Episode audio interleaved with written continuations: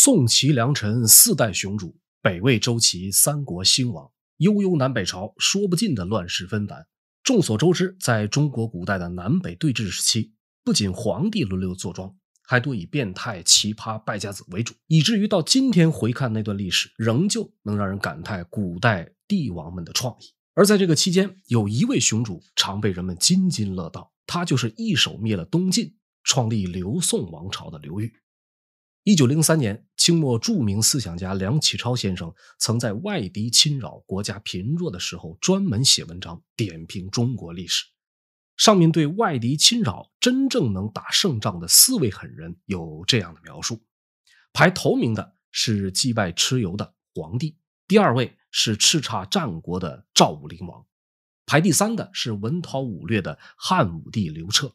而第四位就是我们今天要讲的主人公，南北朝时期的刘宋开国皇帝刘裕。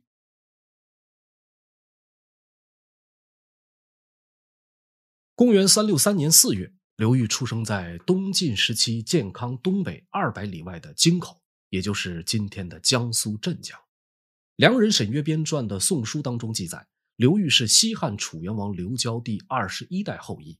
出生之夜有神光照世，天降甘露。魏书认为这段记载存在争议，并猜测刘裕的远祖可能是姓项。如果按照两晋时期所特有的高门、次门、邑门三个门阀来划分，刘裕属于次门氏族。他的祖父刘敬还做过东安太守，官居五品。到了刘裕老爹刘翘这代，已经沦落到了小小的郡公曹。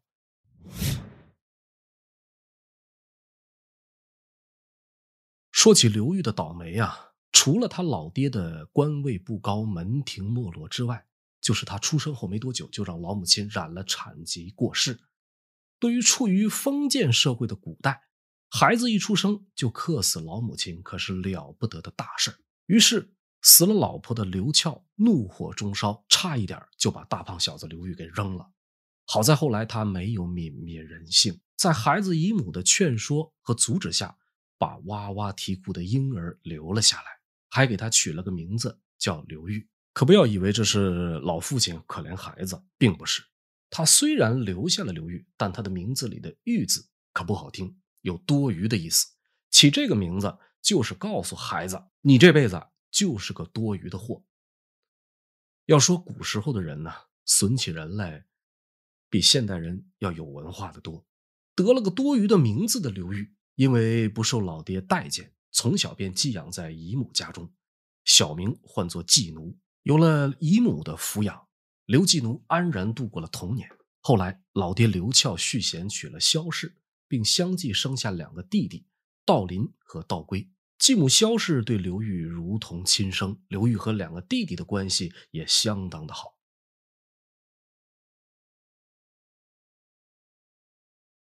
大概是在刘裕十岁左右的时候，老爹刘翘撒手人寰，留下一家孤儿寡母，日子越发清苦起来。身为长子的刘裕，为了填补家用，年纪轻轻就要时时上山砍柴，或是编织草鞋叫卖。生活的磨难让他十分珍惜亲情，对继母相当的孝顺。刘裕也在继母的张罗下娶了妻，成了家。只不过，长大后的刘裕沾染了赌博这一相当坑人的嗜好，没过多长时间就把原本清贫的家底掏空，欠下一屁股债，在邻里乡亲之间的名声更是臭名远扬，人见人烦。这一下子可就断了自己的后路了。咱们前面提到，刘裕的出身是比上不足，比下有余的次门氏族，如果遵循祖例，混个小官出仕不成问题。进入官僚阶层，虽然不一定是大富大贵，但是基本上可以保证衣食无忧。毁就毁在刘裕的名声不佳。东晋年间啊，实行的是九品中正制的选官机制，想当官必须经过中正官的考核，考核的标准一看品行，二看出身。如果单论刘裕的出身呢，当个六七品的小官是完全够格的。但是小混混刘玉好赌成性，且有欠债不还的过往，再加上家道中落，官场无人照应，即便削尖了脑袋也很难挤进吃皇粮的队伍。口碑稀碎，穷困潦倒，年轻的刘玉前途渺茫，就差跳河了。恰逢此时，老天爷给他开了个后门。刘裕从小生活的京口，在那个年月里是块土地贫瘠荒凉、依靠长江做屏障的流民聚集地。大量因为北方战乱而跑往南方的流民，能够抵达的落脚点便是这里。为了抵御异族入侵，这里的北方流民便组建了一支武装军队，即后来因淝水之战一举成名的北府军。都说好男不当兵，好铁不打钉。刘裕这样的街溜子当不成好汉，只能投奔了北府军，当了一名普通的士兵。《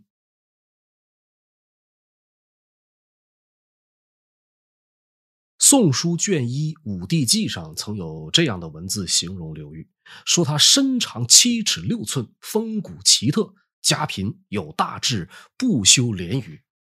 虽然不能判断全是假话，但是说他身长七尺六寸，多少有注水的成分啊！毕竟那个时候呢，光身体就有一米八多的古人实属罕见啊。至于有大志，就更加没看出来。但是当兵后的刘裕从此逆天改命，摘掉了倒霉孩子的标签，却是事实。不仅如此，出身低微、混迹在流民中间的刘裕，还曾与东晋宰府出身的官三代王密。成为了私交甚密的铁哥们，更是令人称奇。有关南北朝的正史记载，王密之所以对刘裕赏识有加，还预言他将来应当会成为一代英雄，皆源自一位门客讲述的奇遇。据说呀，当年这个刘裕啊，从京城建康返回京口老家，途经一处客栈，便跟店家讨酒来喝，没想到。贪杯占便宜的他，没多久就把自己喝倒在了人家后院的这个酒坛边上。恰逢此时，王密的门客也经过此地，想要讨酒，便前去寻找这个后院的酒坛子。这一看不要紧，可把门客吓坏了。非但没见到喝酒的人，反而瞧见一条五彩斑斓的蛟龙卧躺在酒坛边上，吓得门客拔腿就跑。虽然这个故事啊听着挺玄乎，但是不可否认，官三代王密就是这样添加了刘裕的好友。俩人关系好到什么程度呢？说是有一次啊，刘裕又犯了毒瘾，索性找到地头蛇刁魁借了三万钱的高利贷。这个钱放在当时已经赶上普通人家三分之一的资产了。但饶是如此，刘裕一点没放在眼里，硬是给输了个精光。贷款到期，刘玉还不出钱，把知名土豪刁魁气得让人把他，呃，绑在了这个拴马桩上暴揍。人还没被打死，铁哥们王密就收到了信儿，赶紧拿钱赎人了事儿。刘玉是一个爱憎分明的人，对于王密的恩德以及刁魁的羞辱，许多年以后，他用实际行动来回报了这一段恩仇。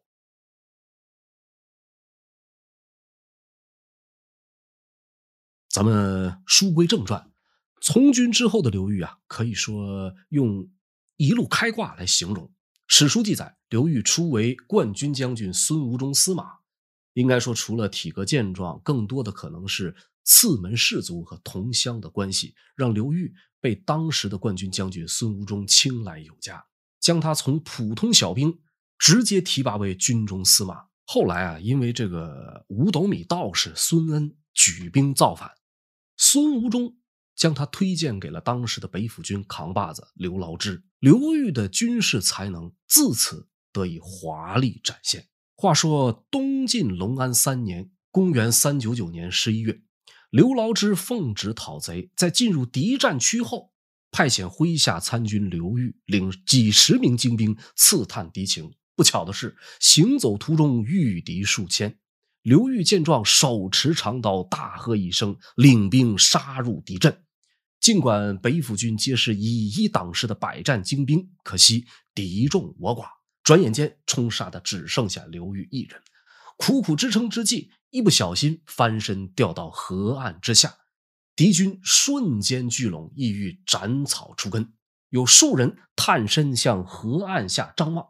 说时迟，那时快，刘裕振臂一呼，手起刀落，几名敌军就地一命呜呼。此时已经满身满脸浑身是血的刘裕嘶吼着一跃上岸，对面敌军恍惚间好似看见一位血染的金刚凶神从天而降，顿时吓得转身就跑。后面的大队人马以为伏兵四起，随即跟着调转马头四散奔逃。已经杀红眼的刘裕见状，手舞长刀紧追不舍，于是出现了中外战争史上难得一见的场面。前面有几千个人在四散奔逃，后面刘裕一个人在死命追杀。恰好这一幕被赶来支援的刘牢之之子刘敬轩看到，赶忙率军出击。此一战斩首千余，大破敌军。刘裕自此开始有了一些名望。在后来啊，四处征讨的年月里，赌徒刘裕终于把他的赌性用在了命运上。他多次大败孙恩，最终致使对方跳海自杀。在顶头上司刘牢之死后，审时度势，跟着桓玄混了几年战功。眼见刘玄对自己多有提防，他索性自己拉起了北府军的一些旧部和几位老战友出来单干，让窜进称帝的桓玄被斩杀在了逃亡的路上。这里边咱们分别讲一下比较有意思的多次大败孙恩和平定桓玄之乱。说起来很简单，但不可否认的是，这两次分处不同时间段的风波，直接奠定了刘裕在今后不可撼动的地位。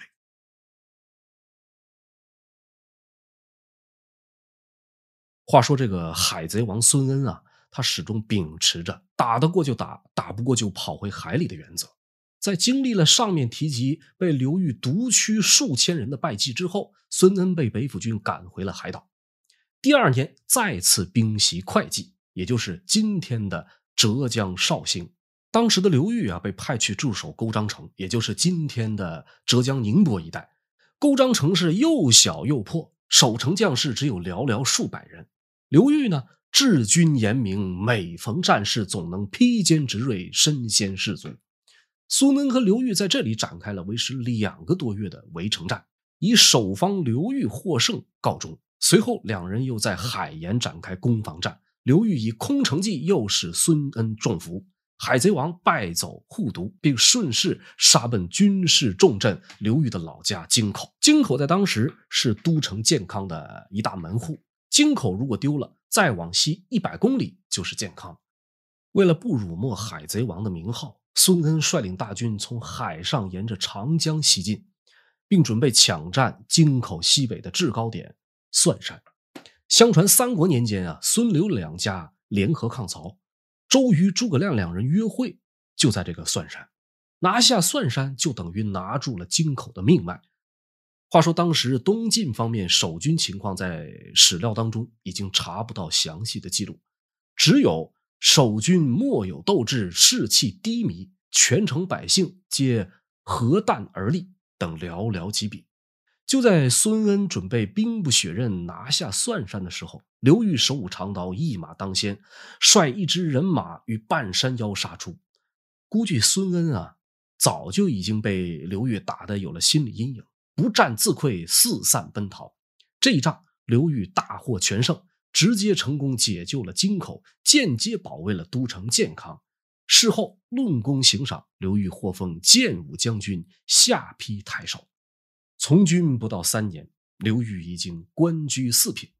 之后不久，朝廷下诏命刘裕继续进剿贼军。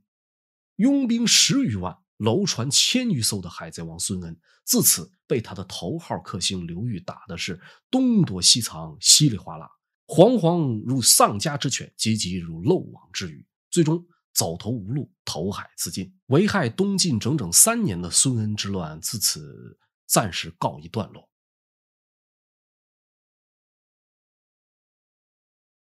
然而，此时的东晋已经风雨飘摇，按下个葫芦又起个瓢。一代枭雄桓温之子桓玄强势崛起，势力范围占据整个东晋的三分之二。公元四零三年，桓玄窜晋称帝，建立桓楚政权。桓玄登坛受禅继皇帝位这一天，发生了一件很蹊跷的怪事。就在桓玄履行履行完一系列繁琐程序，走进皇宫，朝着龙床一屁股坐下的时候，龙床突然间嘎巴一声塌了。这在这样一个特殊的日子里啊，属实不是一个什么吉利的兆头。新皇帝因此脸色大变，文武百官诚惶诚恐。此时，一位名叫殷仲文的大臣出班启奏：“此乃陛下圣德深厚，地不能载之故。”一个马屁拍的桓玄顿时心情大好，此后便将殷仲文委以重任。桓玄篡位之后，骄奢淫逸，荒淫无度，很快就引起了一部分人的强烈不满。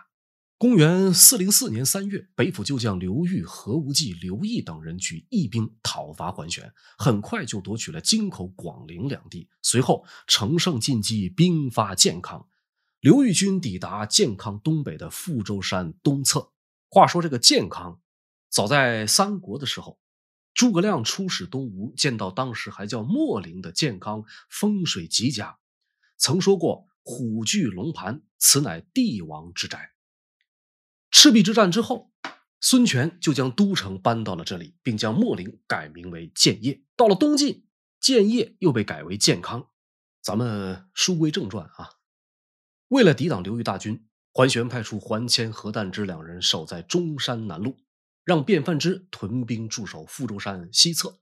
刘裕先是派出疑兵遍插旌旗，后是效仿西楚霸王项羽的破釜沉舟，在出征前。让人将所有的军粮全部倒掉，下一顿饭要么就是打胜了到健康城里去吃，要么就是没有下一顿饭了。在双方之后的交战中，刘裕手舞长刀，身先士卒，全体义军将士更是以一当百。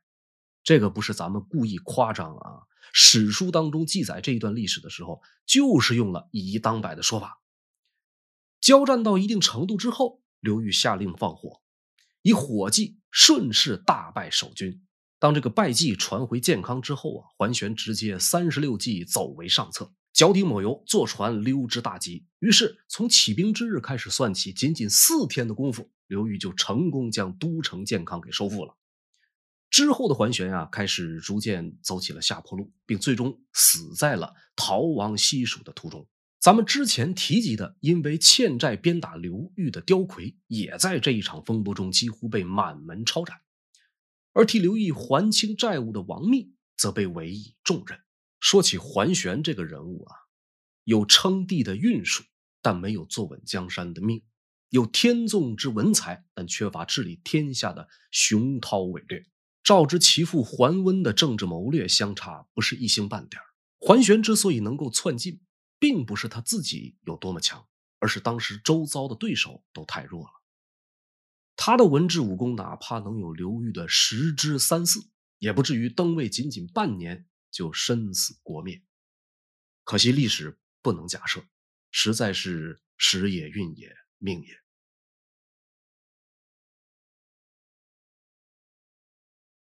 咱们接着回头来说刘裕。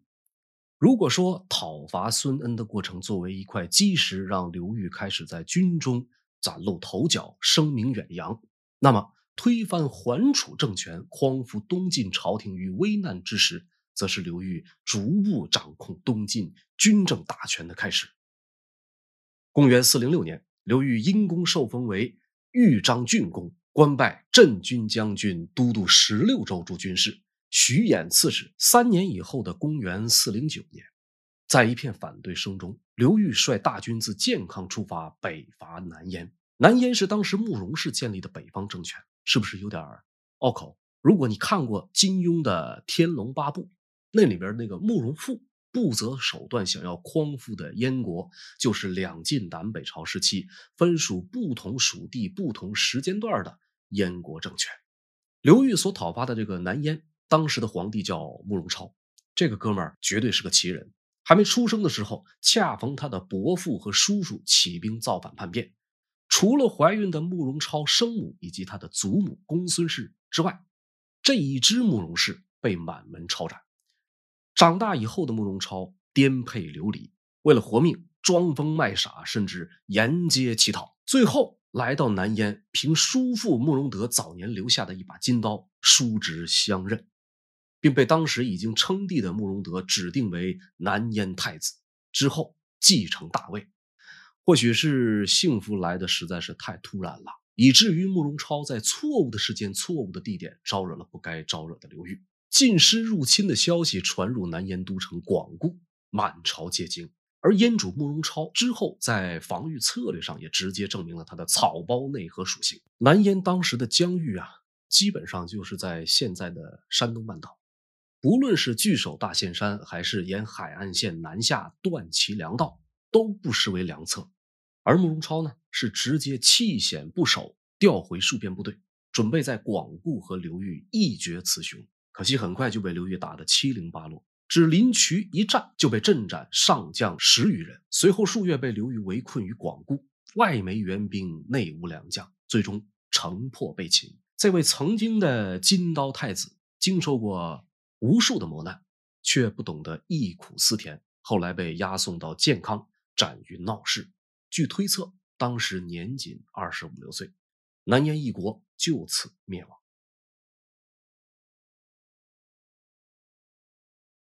北边战事结束的残局还没有收拾利索，南边又有了新的危机。当年造反作乱的孙恩死了以后，他的妹夫卢循继承了海贼王的事业。请注意啊，这个卢循是东晋末年的一位历史人物，可不是陆巡那个丰田越野车啊。趁着刘裕北伐的空档，已经在广州建立根据地大本营的卢循，被他的姐夫徐道富撺掇着起兵反抗晋廷。这一起兵不要紧，直接镇斩了当年和刘裕一起讨伐桓玄的何无忌，大败豫州刺史刘毅。携十余万大军一路打到建康，逼得刘裕啊不得不提前仓促赶回，组织这个健康保卫战。此时的双方兵力实际上相当悬殊，整个健康方面能够调动的兵马不过寥寥数千人。面对强敌兵临城下，有大臣提出应该奉皇帝北上过江，避过风头之后徐徐图之。然而撤退的建议被刘裕一口回绝，北逃是不可能北逃的。这辈子都不可能北逃的。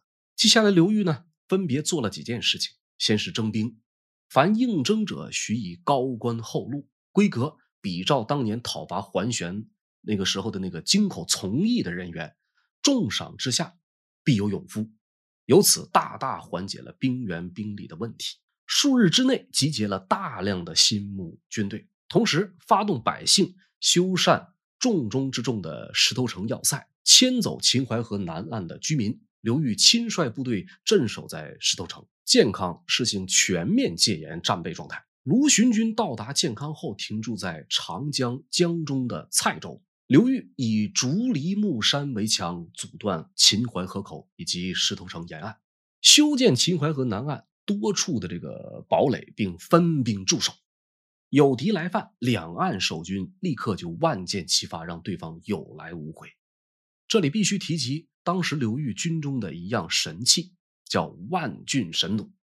每支箭都有小孩胳膊那么粗，在当时还是冷兵器的时代啊，万钧神弩可以说是威力巨大，尤其是对付水军，一箭射过去可以直接洞穿船体。刘裕就是用这种障碍物加神器的方式，完美阻止了敌军的首轮进攻。卢循于是在秦淮河南岸设下伏兵。派老弱病残伪装成主力，跑到这个建康北边攻打白石垒。石头城守将徐世特不顾刘裕坚守不出的军令，出击迎敌，大败而归之后，被刘裕以违抗军令斩首示众。卢循军在进攻受阻的情况下，转攻建康东南的丹阳郡，又久攻不下，最终被逼无奈从建康撤军转攻荆州。在荆州被刘裕的三弟刘道规杀退，随后不久又被刘裕以火攻杀得大败。在经历数次惨败之后，卢循率领残部南逃广州，不料大本营早就被刘裕派兵占领，无奈之下逃到交州，在交州呢被刺史杜会度斩杀到了穷途末路。这个卢循呢，先是以毒酒。毒死了自己的妻儿，又招来众多随侍的妻妾，将愿意和自己同生共死的放掉，不愿意陪葬的全部杀掉。随后他自己投水自尽。卢循死后，被人将尸首打捞上岸，割下头颅盛入木盒，送往建康。自此，祸害了东晋十二年有余的孙恩卢玄之乱被彻底平息。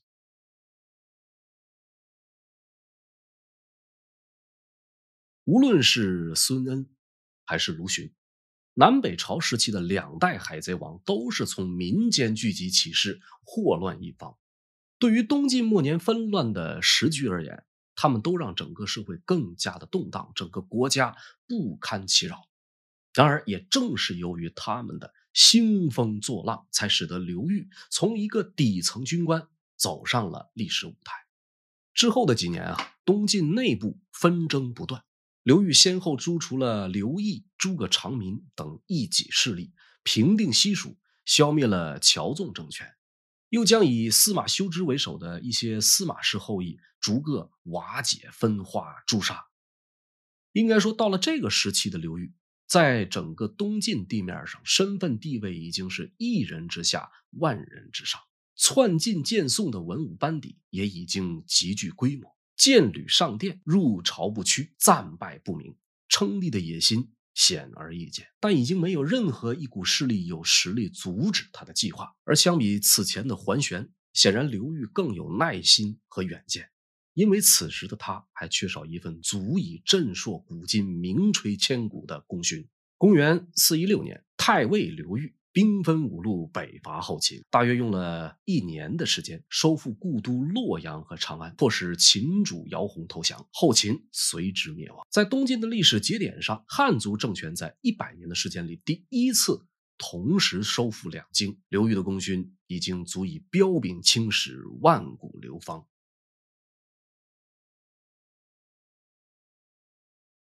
公元四一八年，刘裕接受了相国、扬州牧等官职，以十郡建宋国，受封为宋公，享有九锡的特殊待遇。关于这个九锡啊，并非是九件锡器，锡在这里是赐的通假字，旧音九赐，汉代以后读为九锡。通常情况下，是皇帝为了表彰功劳极大、官爵已经生无可生的大臣，专门赏赐的九种极其特殊的礼遇。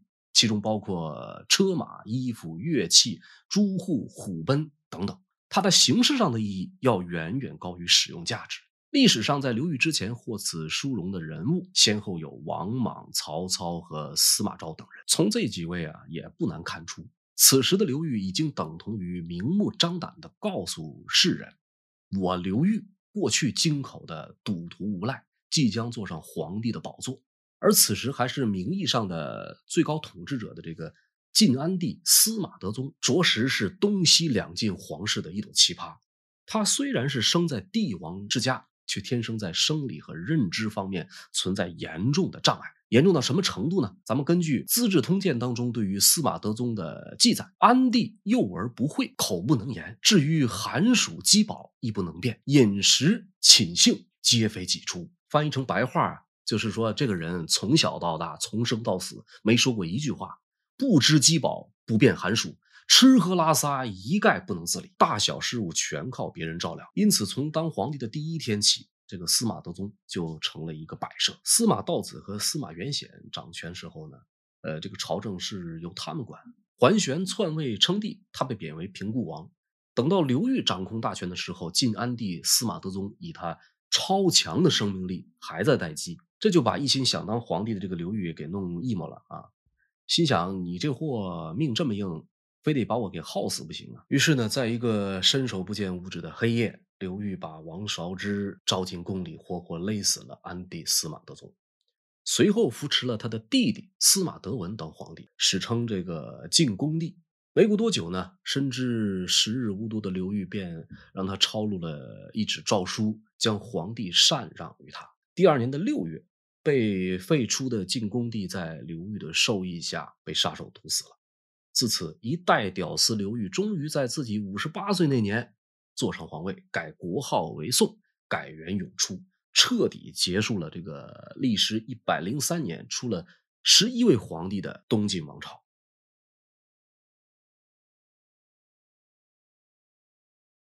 我们现在啊，回看刘裕的一生。虽然晚年时期，他为了夺取政权不择手段，铲除异己，挟天子以令诸侯，还开了这个中国古代历史上弑杀禅让皇帝的先河。但是刘裕在他在位期间的这个刘宋王朝却迎来了短暂的和平。从其掌权朝政一直到其去世，减免赋税，赦免奴客，任人唯贤，不重门第。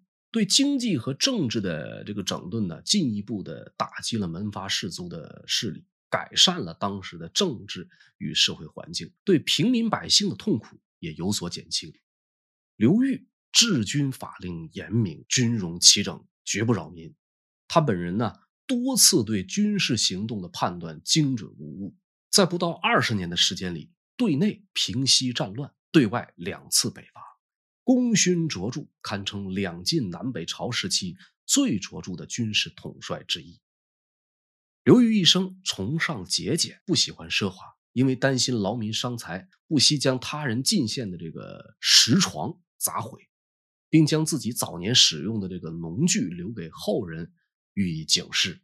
可惜呀、到了他孙子宋孝武帝的时候，不知节俭与感恩，面对刘裕留下的农具，只说。老农夫能有这些东西，已经很富裕了。人无完人啊，刘裕本人同样存在一定争议。除了弑杀禅让皇帝、诛杀南燕慕容氏以及后秦姚氏宗族，同样令他一直因此饱受诟病。尽管前半辈子刘裕的人生暗淡悲惨，但是作为底层逆袭的励志人物之一，刘裕的后半生过得是异彩纷呈。他用自己的一生告诉那些陷入低谷的人们：人只要活着，处处都可能是拐点，说不定在哪条岔路口上，你就能找到人生的出路和目标。同时，也告诫我们，千万别丢了昔日的同事和低谷时交下的朋友，说不定在人生路上，你会再与他们结伴同行。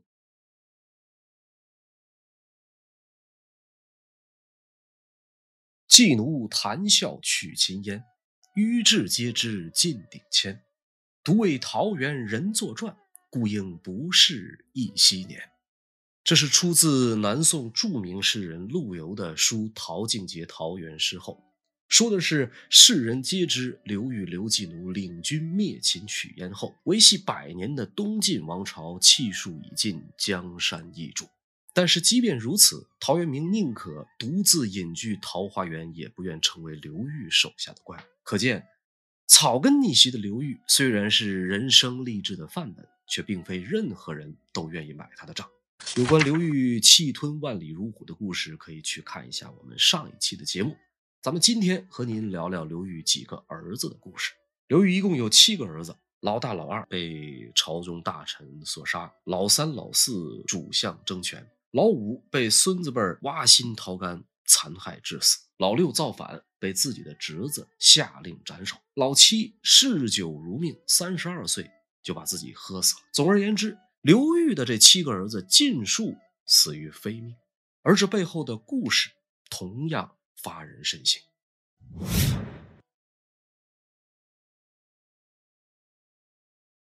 咱们啊，先来说说刘裕的二儿子刘义珍。话说义熙十三年，就在成功收复长安之后，刘裕为了南归夺取政权，便将十二岁的次子刘义珍留在了长安。刘裕前脚刚走，下面几位将军为了一己私利发生内斗，前有沈田子斩杀王镇恶，又有长史王修杀沈田子。随后在小人谗言的推波助澜下，忠心耿耿的王修被少主刘义珍斩杀。这样一来二去，关中的局势很快就乱了套。北边的夏王赫连勃勃瞅准这个时机，亲自领兵攻打长安。刘裕接到儿子被困的消息，马上派出大将蒯恩、朱灵石、朱超时前往接应，但终究功亏一篑。蒯恩、傅弘之、朱灵石、朱超时四员大将先后失利被俘，宁死不降，被赫连勃勃处死。少主刘义珍逃出升天。关中地区自此再度被北方游牧民族占领。关于这段历史，历代史学家对此多有解读。很大程度上，人们将责任推过给刘裕，认为如果不是他急于南归称帝，关中大好河山不至于再度沦陷。但是，不管史学家怎么着吧，刘义珍这个守城的都难辞其咎，最终致使关中尽失，多位身经百战的北府军上将客死他乡。这场战事的沉痛代价，对后世也有着极为深远的影响。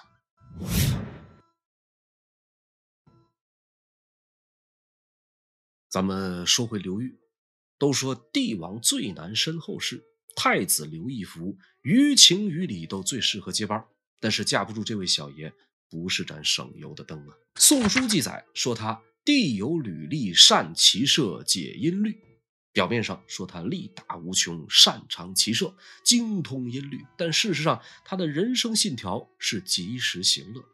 对于这位爷，刘裕周围的人并非全无微词。史书记载，近臣谢晦有一次专门向刘裕进言说：“陛下春秋极高，还宜思存万世，神器之重，不可使附和非才。”言下之意就是说，刘义福不是当皇帝的料。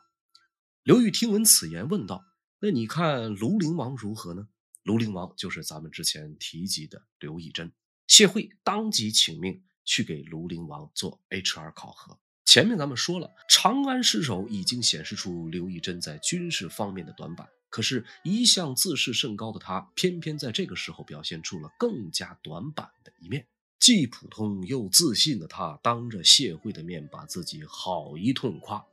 不仅说的是天花乱坠，还一个劲儿的往脸上贴金。面试官谢晦不声不响的听完他的牛皮，转身便送给刘裕一句：“庐陵王德轻于才，做不了皇帝的评语。”自此，刘裕对刘义珍彻底死心，决定将皇位传给热爱生活的刘义福。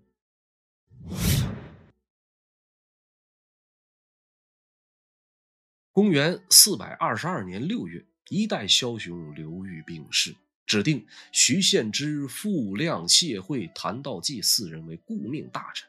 刘义福正式成为刘宋王朝的第二位君主。而在刘宋初年的节点上，十分诡异的一点是，少帝刘义福在登基两年之后，突然在一场政变中被废掉了。诡异的是，发动政变废帝的人，正是刘裕生前指定的四位顾命大臣。而更加诡异的是，理应是皇位第二顺位继承人的庐陵王刘义珍，也在这场政变中被废杀。如果按照史书记载，刘义福是个无德无才的庸人，对于国家建设充耳不闻、漠不关心，平时喜欢泡在皇家园林的假商店玩真人版大富翁。守孝期间也不知检点，老爹刘裕去世，他不但不悲伤，反而有点幸灾乐祸。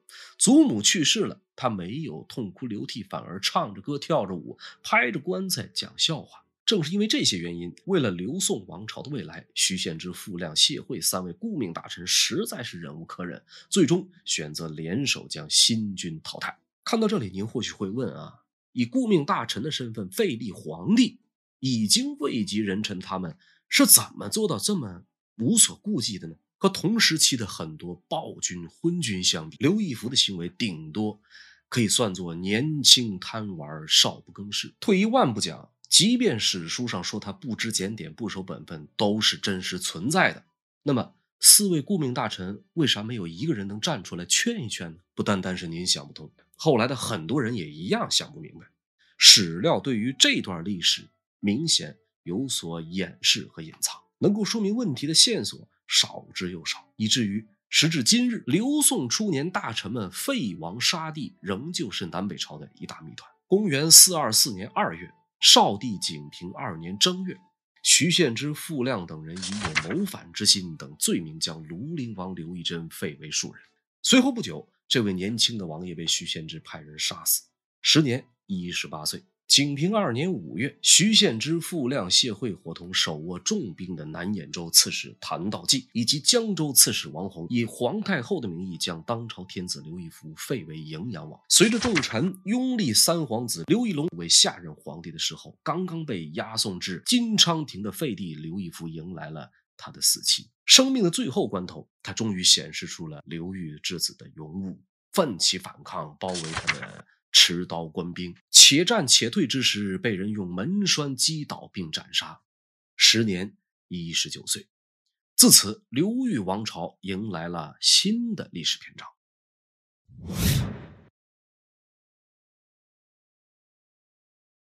说起来啊，这个三皇子刘义隆和二皇子刘义珍是同年出生，母亲是被奉为文章太后的胡道安。他虽然生得高大魁梧，一副武夫相，实际上却是个博览群书的文化人。起初听说两位哥哥都是遇害惨死，身在荆州的他说什么也不敢回去接任皇位。幸好他在外多年，手下不乏有胆有谋的近臣，这才给了他回京赴任的勇气。千万不要以为皇位交到刘义隆手上，刘宋王朝就迎来了光明的未来。实际上，与两位哥哥相比，书生刘义隆城府极深，是朝堂上的权谋高手，而他的继位也为刘宋王朝日后的没落埋下了祸根。这边刘义隆刚刚接手皇位，改年号元嘉。那边徐献之几位辅政大臣的好日子便到了头，他们万万没有想到，外表憨厚的刘义隆如此的难对付。刚刚掌权那阵儿，刘义隆处处示威，对徐献之、傅亮、谢晦三位重臣不仅礼貌有加，还集体升官。让几个人深以为这次是终于挑中了一位明君，可是日子一长，他们便琢磨过味儿来了。表面上刘义隆重用的是他们，可私下里提拔上位的都是他在荆州的嫡系。为了保全自己，三人纷纷还政于朝，争做小透明。可惜积蓄在刘义隆心中的怨气更胜从前，说什么都要弄死这几个老匹夫，替被杀的两位兄长报仇。打定主意以后，刘义隆假借北伐扣留谢晦长子谢世修，进而又对没什么心眼的谭道济极力拉拢。不久之后，便开始了他的秋后算账。气宇深沉的刘义隆先瞄准了身边徐献之、傅亮，以擅杀二王的罪名召他们入宫面圣。半路上得知消息的徐傅二人想趁机逃脱，奈何刘义隆早就备齐了人马追击他们。无路可逃的徐献之慌忙间选了一处废窑上吊自尽，乘车出逃的傅亮则魂归刽子手刀下。死得最为壮烈的是辅军将军谢晦。得知皇帝想要除掉他们后，大惊失色的谢晦在手下的劝谏下，欲与刘义隆一决死战，还拉上他驻守在江陵的弟弟谢顿一起起兵造反。此时，刘刘义隆展现了他不同于其他兄弟的一面，派出刚刚拉拢来的谭道济领兵，很快平定骚乱。战败后的谢晦只能带着弟弟谢顿等七人向北逃命，希望能逃到北魏安身立命。可惜。弟弟谢顿一身肥肉，沉得连马都驮不动，跑路对他来说简直是难于上天。于是乎，刘裕手下的一代重臣就这样败在了自家弟弟的体重上。最终，谢晦及其党羽被诛于健康街头。从综合能力上来看，刘义隆的确比家里其他几位兄弟都有才能。年仅二十岁就能从三大文臣手中夺取权力，还能在关键时刻果断下手诛杀逆党，为自家兄弟报仇。而刘宋王朝也在他的治理下迎来了经济繁荣安定的元嘉之治。只可惜，刘义隆仍然算不得一代明君。他对待嫡系手下是仁慈宽厚，对朝中能臣冷酷无情。他从小博闻强识，却也生性多疑。作为皇帝，他拥有着远大的志向，但常会为一些小成就好大喜功。尽管元嘉之治让刘宋百姓安居乐业，但是毫无军事才能的他，却偏偏发动三次北伐，也让刘宋百姓承受了多年的动荡之苦。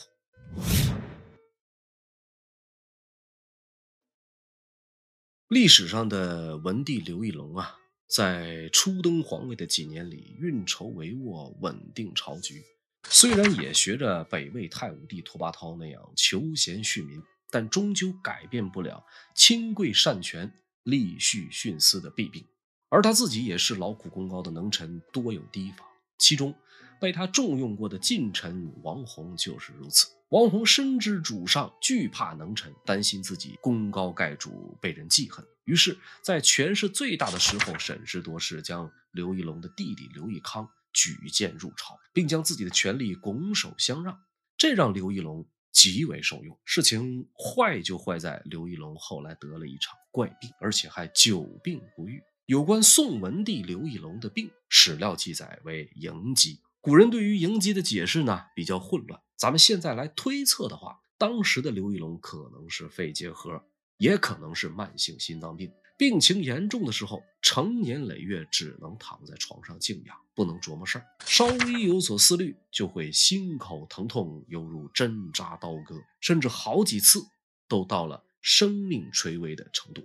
在这种情况下，皇四子刘义康逐步挑起重任，替哥哥刘义隆很好的完成了治理国家的工作。一直到文帝元嘉十二年前后，兄弟二人情深义重，朝堂上下一派和谐景象。但是在元嘉十二年之后，这种和谐出现了一百八十度的逆转，并最终导致了文帝刘义隆对手足兄弟痛下杀手的悲惨局面。而引发这场血案的，仅仅是因为一支柑橘。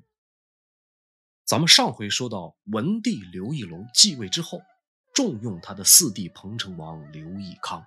彭城王刘义康这个人，在行政中心运筹帷幄，绝对是把好手，精力旺盛，聪明过人，并且有过目不忘之才。应该说，在刘义康最初执掌中书大权的几年，他和皇帝哥哥两人的关系是相当不错的。刘义隆觉得不能让肥水流了外人田，刘义康也真心辅佐哥哥。甚至在刘义隆病情严重到了生命垂危的时候，刘义康多次衣不解带，昼夜服侍。由此，文帝刘义隆更加放心大胆地将全部朝政交给弟弟来全权处理。可是接下来的几件事儿让兄弟二人乃至整个朝堂变得越发紧张起来。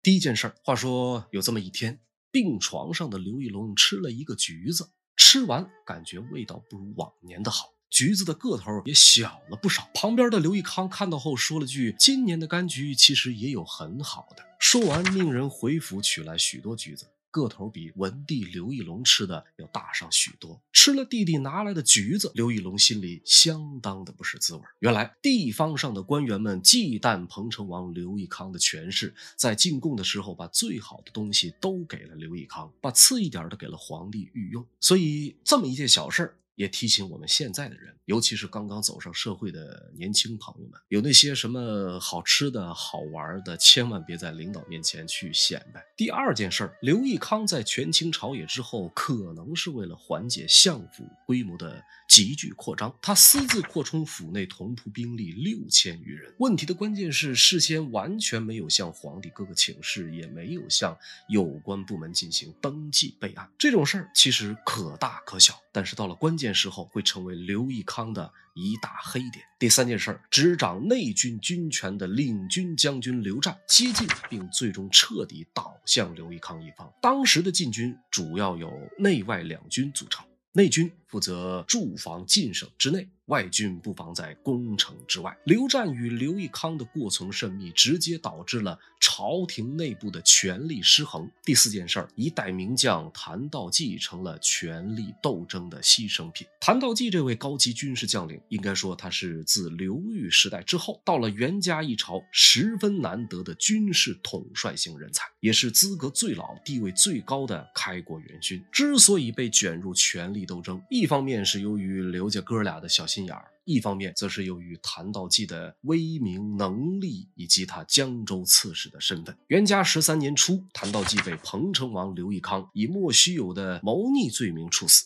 自此，曾经威震关中的刘宋大军算是彻底自毁长城。第五件事儿，文帝病入膏肓，彭城王打算自立为帝，仍然是元嘉十三年年初。刘义隆的病情逐渐恶化，一度召彭城王刘义康进宫，准备以顾命的方式确立太子与刘义康的君臣身份。倾向于刘义康的领军将军刘湛听闻这个消息之后，当场就说：“天下艰难，岂是幼主所？”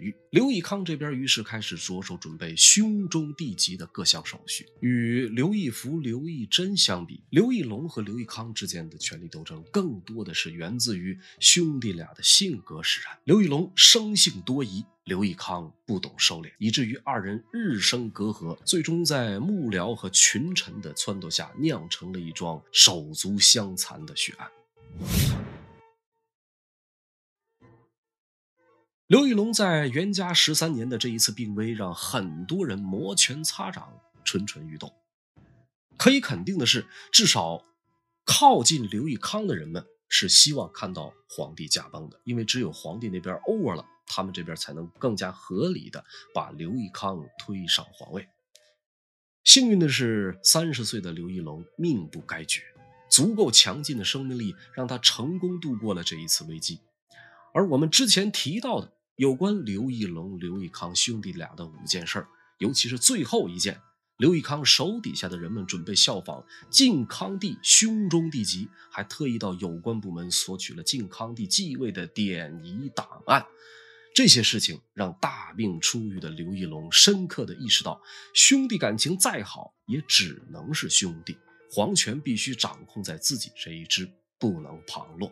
于是他开始着手重点培养自己的几个儿子，先是让十三岁的太子刘绍入居东宫。转一年，为刘绍加元服举行成人礼，同时封次子刘俊为南豫州刺史，封第三子武陵王刘俊为襄州刺史，出镇地方，拱卫京畿。您注意，这两个同名的皇子都叫刘俊，哥俩的名字一字之差，结局却是天壤之别。除了这些以外，刘义隆命令太子东宫建立专属部队，目的很明显，就是为了防范有人武装夺权。然而这一招实际上是一把双刃剑，有效的防范了刘义康，最后也害了刘义隆自己。这里咱们都暂且按住不提，后面会陆续讲到。